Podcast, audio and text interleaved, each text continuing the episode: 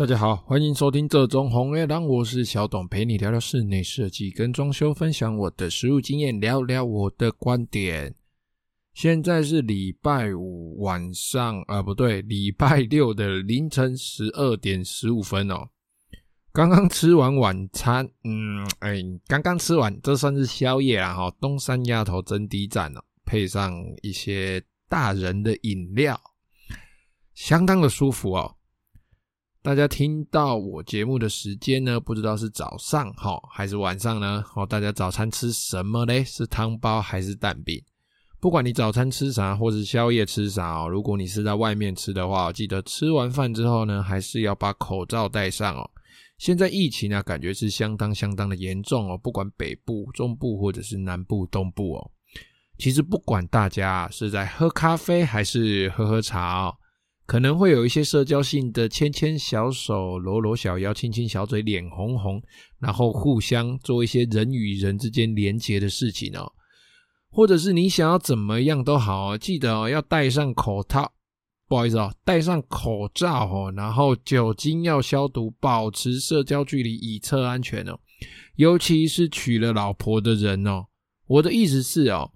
外面的疫情这么严重哦，要做好防疫哦，保护好自己才可以保护家里的人哦。那大家都保护好自己的话，我想这个疫情就不会有这么快速的传播哦。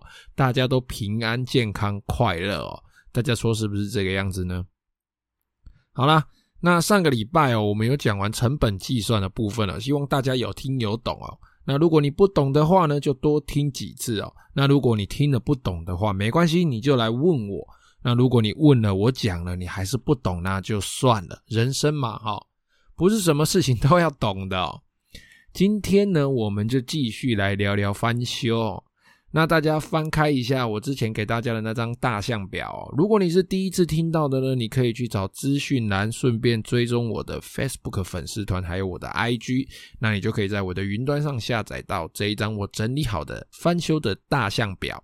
那如果你听到现在都还找不到的，也去看资讯栏哦。那今天来讲第七项哦，第七项是关于门窗方位的修改哦，还有这个门窗的大小以及大门啊、小门这些相关的事情哦。那今天讲的内容呢，一切也是依照我们这个系列哦，前几集提到的，基本上都已经确认好整体的结构啦、设计啦，然后漏水没问题啦，申请变更会通过等等之类哈，这些问题是无虞的。我们啊，就单纯的来讨论关于门窗的内容。首先哦，哦，在讲之前哦，哎，前前几集啊，我不知道大家记不记得哦，就有一个大姐有来说，哎，她有听到我发给她回答她关于这个门窗的问题了。那也很高兴你有继续听到，哦，那刚好哦，非常非常的刚好。今天我们刚好就是讨论完上一次讲完这个成本之后，刚好这一次就是要讲到有关于门窗的。那基本上这个系列呢，光门窗这个部分可能会做两集或三集哦。如果有需要的朋友哦，你就继续的收听。好，那我们继续啊。第一个啊，大家透天翻修一定会有卷门哦，不管你是铁卷门、铝卷门、快速卷门，或者是不管什么卷门哦。那大楼的哦，大楼翻修的，公寓翻修的哦，没有这边哦，大家可以先跳过。好，那我们继续哦，它透天翻修哦，一定会有卷门哦。那卷门哦，它其实在我们更新更换或者是做新的，其实就几个重点哦。第一个卷门，它比较重要的是你必须先决定材质哦。看你是要最便宜的碳钢烤漆，就是我们走在马路上哦，那种老房子你会看到那种有蓝色啦或白色，大部分都是蓝色啦哈。就那个蓝蓝的哦，那个铁门栏，百分之八九十它都是碳钢哦。什么是碳钢？碳钢就是会生锈，一般的铁啦，哦，人来共有 OT 啊，它容易生锈哦，比较重哦，速度慢，但是便宜哦，也是相当普遍的一种铁卷门的材料。再来哦，就是不锈钢的材质哦，它一样重哦，基本上看到的颜色都是银色哦，就是不锈钢本身的颜色啦哦。然后它速度慢，然后也比较贵。但是呢，基本上啊，不锈钢卷门，基本上如果你好好的使用它的话哦，由于不锈钢本身的特性哦，不锈钢铁卷门可以说是超级无敌耐用哦。如果在马达跟变速箱没有坏掉的情况下，它或许可以用个两代人或三代人吧，我猜啦。那最后呢，是新式的铝卷门哦，也就是铝合金哦，其实也不算新呐。但是啊，就是以目前我们新开发方向哦，就是新开发的这些卷门产品来说，各式各样的卷门哦，各式各样的功能哦，然后跟样式哦，基本上都是从现在的铝卷门下去做基础，然后做材料上的改变、形状上的改变哦，那做好它那些样式哦，它基基本上就是它轻巧、速度快，然后耐用性高，然后价格也不是很贵哦。那讲完哦，这三个材质碳钢、不锈钢跟铝哦，接下来第二个就是几个重点的功能性哦。你只要把握好这几个功能性，基本上你的铁卷门怎么做都不会失败哦。就你只要找到一个好的厂商，他帮你施工好之后，基本上是不会失败的。你在翻修的时候哈，你首先哦，铁卷门你要啊卷门你要注意哦，这个轨道要不要换哦？你轨道是不是太旧了，或者是它跟你要更换的这个卷门？它形式合不合？那如果当然你从铁卷门要换成铝卷门的话，那轨道是势必要换的。那它要不要打，还是直接包下去？这些都是依照你现场的情况来做决定。好，那再来第二个就是你马达要不要换哦？你马达你是要一般的马达，一般的步进马达，或者是说，诶你是要快速的卷门马达？那你的马达是至中是在三分之一，或者是在偏左边或偏右边哦？那你的变速箱要不要换哦？就马达前面会有一个变速机构，你变速机构要不要换？那如果说你的这个铁卷门，你的这个卷门它没有手拉门组哦，就是我们俗称的小门呐，就是一个比较窄的卷门哦，就是用手可以拉上去的，它不用电的。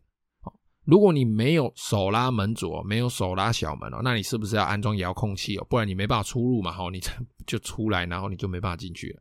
你是不是要增加遥控器，以及压到东西、压到人的安全感应开关，稍微压到，诶，它就自己往上，或者是稍微勾到东西，它就会自己往下。还有啊，最重要的就是停电的时候，或者是遇到意外的时候，它必须有手动的开启功能哦，就是它可能会是一条钢索。可能会是一条链条，它可以让你在没有电的情况下，把铁卷门、把铝卷门打开。那以上这几个比较重要的功能哦，决定好之后哈，第一个哈就是轨道要不要换嘛，哦，再来就是马达要不要换嘛，哦，马达的形式嘛，再来就是有没有手拉门组的话，你是不是要其他的遥控方式嘛？好，那再来就是安全的开关，那再来就是你在停电或者是你在。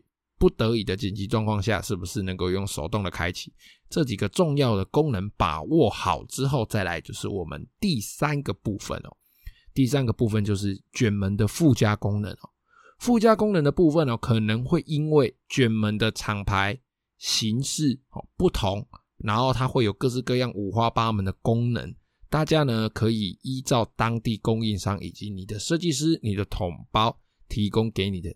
样式哦，它给你的参考的样式的厂牌的型号下去做基准，下去做参考。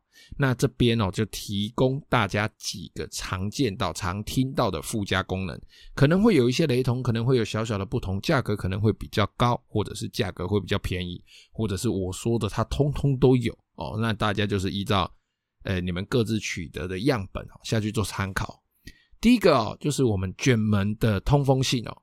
那这些卷门啊，其实它会有几段关闭的那种密合程度的差别哦。这种通风性卷门哦，它其实就是利用卷门中间那个横条一条一条之间的缝隙，它把它缝隙做大一点，挖几个洞去做通风口。那它往下关的时候，它会停下来，咚，到第一段，噔，它会到，它触碰到地板，但是它还没整个重量压下来之前啊，就停住了。然后它的那个。卷门中间一条一条的，它中间是有缝隙的。这个时候呢，它是属于通风阶段。那如果你再按第二下往下关，它就会继续把所有的重量都压下来，把中间的缝隙都填满。到这个时候呢，它中间的缝隙的那个洞啊，就被自己卷门的重量给压密了。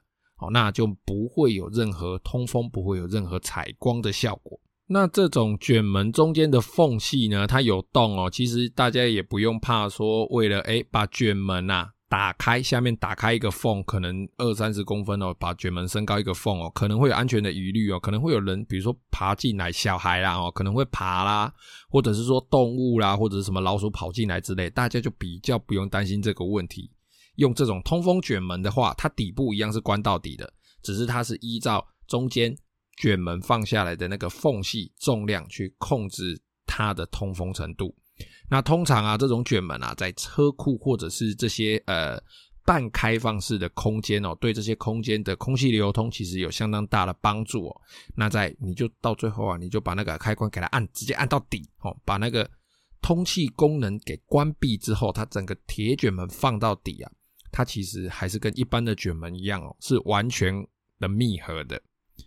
再来第二种附加功能是采光哦，一样哦，它是利用卷门上的这个横条的金属条，只是说它在整条整条的金属条中间哦，它可能会挖孔，可能会一节一节的把它截断，然后安装上透光的材质，可能是雾的，可能是透明的，可能是透绿色，可能是透黄色、红色，随便，反正就它是透光效果的哦，那光线是会跑进来的。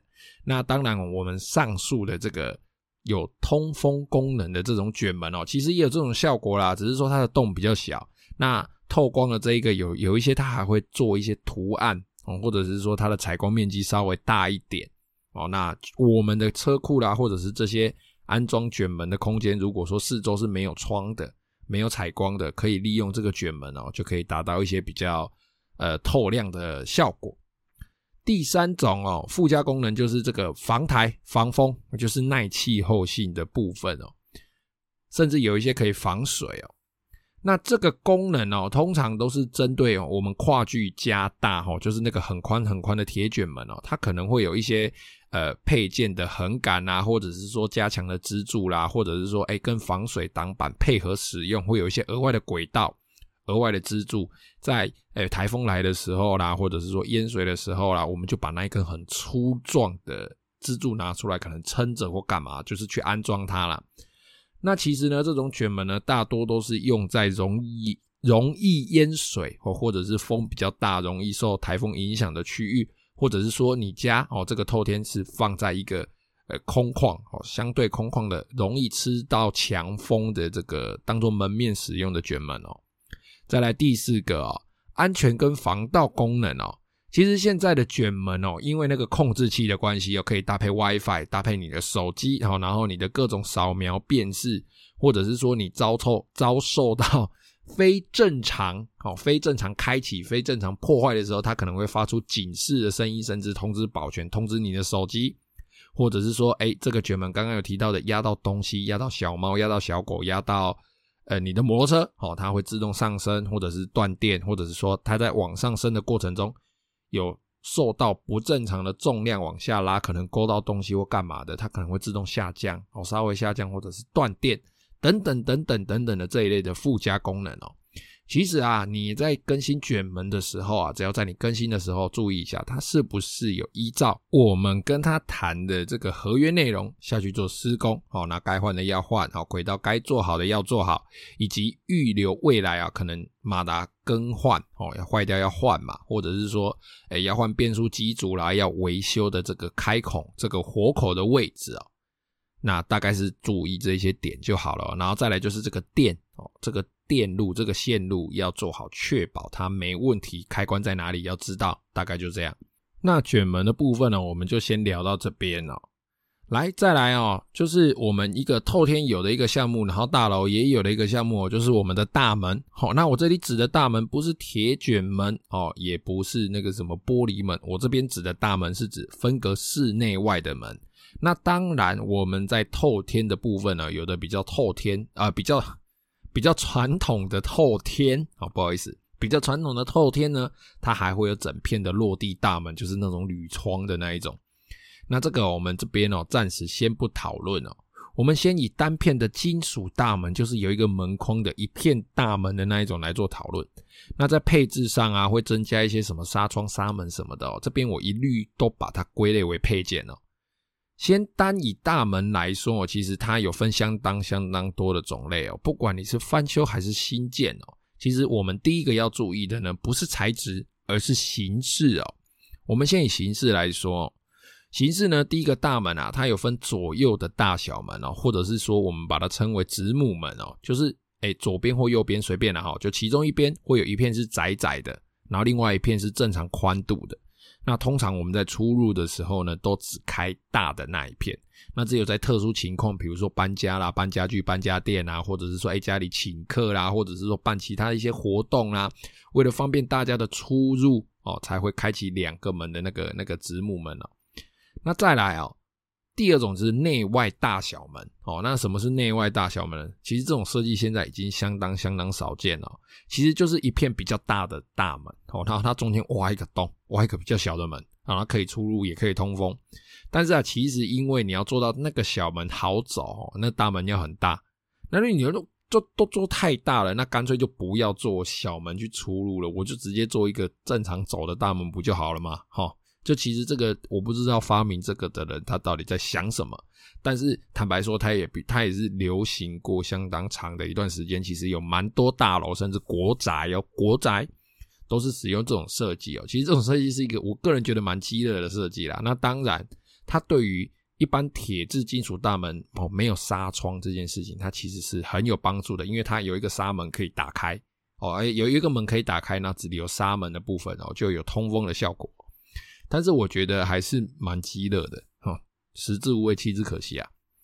好，那最后啊，最常见的就是我们单片门的设计哦。基本上我们百分之九十以上的大楼，哎，我们要进门的这个门这一片大门哦，都是属于单片门设计哦。那有的人会好奇说，为什么我在讲大门的时候不先以材质做决定？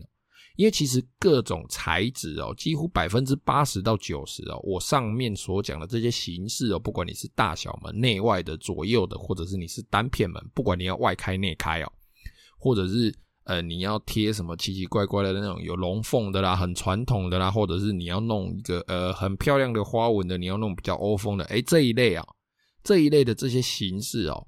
不管你要硫化铜，你要不锈钢，或者是你要一般的碳钢哦，你要烤漆，要刷金粉，要阳极，要粉体烤漆，还是你要蚀刻图案哦？